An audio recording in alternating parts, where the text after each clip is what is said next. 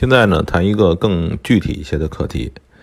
这个课题就是说，怎么去呃进行交易的一个小步骤吧。讲一个小技巧，就是说，嗯，沿袭前面的那种随机交易的理论，就是我们看到前一段时间，比如前几个小时。太时间太长了，我认为呢，呃，涉及到这个长时间交易，可能我们并不适合。呃，我们就比如说看前边的十个小时，这个价格是逐渐的变低了，所以我们就卖空一个产品。但是呢，我还是不建议你只做一种产品。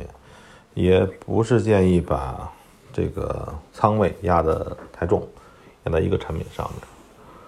我现在的方式是这样：我们选出三到五种产品，不用预先的设计，呃，也不用规划。你可以把 MT 四里边的这个凡是呃点差不算太高的，不管直盘。和交叉盘货币对全都打开，全都打开啊！嗯，当然直盘的话，如果你熟悉的话，那就只是直盘也够了。嗯，把直盘看看，比如说一个一个来看，呃，看它的一小时、四小时。如果说它在近期啊，就是离现在比较近的时间，对比现在的价格产生了显著变化。是涨了还是跌了？我说的是价格变化啊。比如说五个小时的那个时候，每日五个小时之前，它还基本上都在一百零七上下二十点，一百零七点二零到一百零七点六零这个区间变化呢。但五个小时之后，它已经跳到一幺零八附近变化了。那它就是涨了，那我们就买入，但是买入时候要把仓位弄得小一些。你比如这么个举例子吧，现在你的账户是这个五千美金，你就下零点零五手做一单，然后这个时候再找一个品种，比如说欧美是吧？欧美的话，现在的价格这个一点。一零二零附近，相比较起，哎，咱们这刚才不是看的小时吗？咱们看长点，看四小时。相比较起之前的四五个柱以前的四小时，那个时候价格明显要多了几十点，对吧？这个时候是涨的趋势，你就买个零点呃零五。这样的话，再做另外几个品种。嗯，做几个品种之后呢，过一段时间，因为这时候你你手里已经有单了，你就要坚持炒的原则。我们是在炒作，对吧？然后呢，过三一个小时或半小时，你就拿手机看一看，拿电视屏幕看一看。呃，这个时候去筛，就等于前边呢，我种了几个种子，种了几个种子呢，有的盈利了，有了亏损了。再看一看继继承的事实已经盈利的那些单呢？呃，它是不是已经走出了一定的距离？比如说欧美呢多出了个三四十点，那你就再进一手，再进这个零点零五。嗯，我现在的原则是这样：比如五千美金的账户，你最多做零点五手，每一次用零点零五。然后十个就是零点五嘛，对吧？每一种品种呢，最多是零点一五，也就是百分之三十的所谓的所谓的满仓啊。我所谓的满仓就是相对于一万美金一手这样的比例来算计的。然后呢，每一种品种最多做零做三三笔，是吧？这样的话，你做个三到五种产品。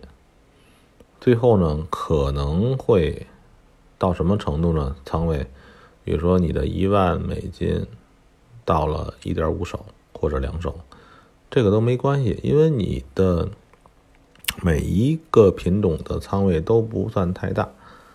这个时候你还不断断的去删啊，这是现在是核心啊，核心是这样，这个零点刚才刚才说的是五千美金的账户啊，零点零五手要呃一点一点下进去，零点零五手下进去之后盈利了，再加一个零点零五，再盈利了，再加零点零五。最开始如果零点零五亏损了，那看不看着觉得不太合适。也就是说，看着一小时它这个价格比较前几个一小时已经开始跌了，那你把它砍掉。也就是说，最开始你种的这个种子是错的，那就毫不犹豫的砍掉，不要等这个恶果已经开始膨胀了，已经开始增长了，你再去砍。更不要，比如说这个单它已经那个亏损很大了，你再强硬的加仓。当然呢，就是说你有了亏损，可以加仓，这也是你的一种战略。我不认为呢，就是说你一定要亏损的时候绝对不加仓，也不是这样的。我们的策略呢足够灵活。如果说某种产品，它像这种，尤其是商品。货币啊，就是商品，就是黄金啊，还有油啊。你的仓位很小，然后呢，你可以在亏损的时候加仓，这个无所谓。我们的记住，我们最开始说过的，我们小的投资者的法宝，最重要的就是灵活。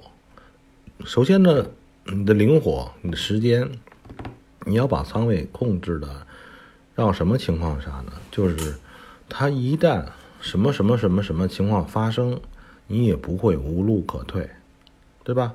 我的仓位小，我加仓了，现在亏损，我加仓了，再亏损，我再加一个，然后呢，它再放上亏，因为我仓位不大，相对于我的账户来讲，和是绝对值也都不大，我当着就能就跟像我们平时做事情似的。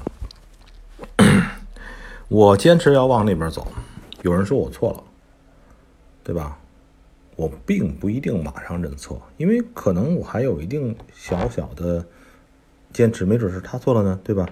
然后呢，但是我并不是死不认错啊，我要发现真的错了，是吧？那就不要太让损失太大就错掉了。当然，这个事情呢，也是在于个例，呃，个例具体分析。然后总结一下今天这个说的啊，今天说的稍微长一点，就是说把你的仓位控制的仓位小一些，分步下仓，然后呢发现那个呃亏损的斩掉，盈利的再加仓，这就是简单的一个方法。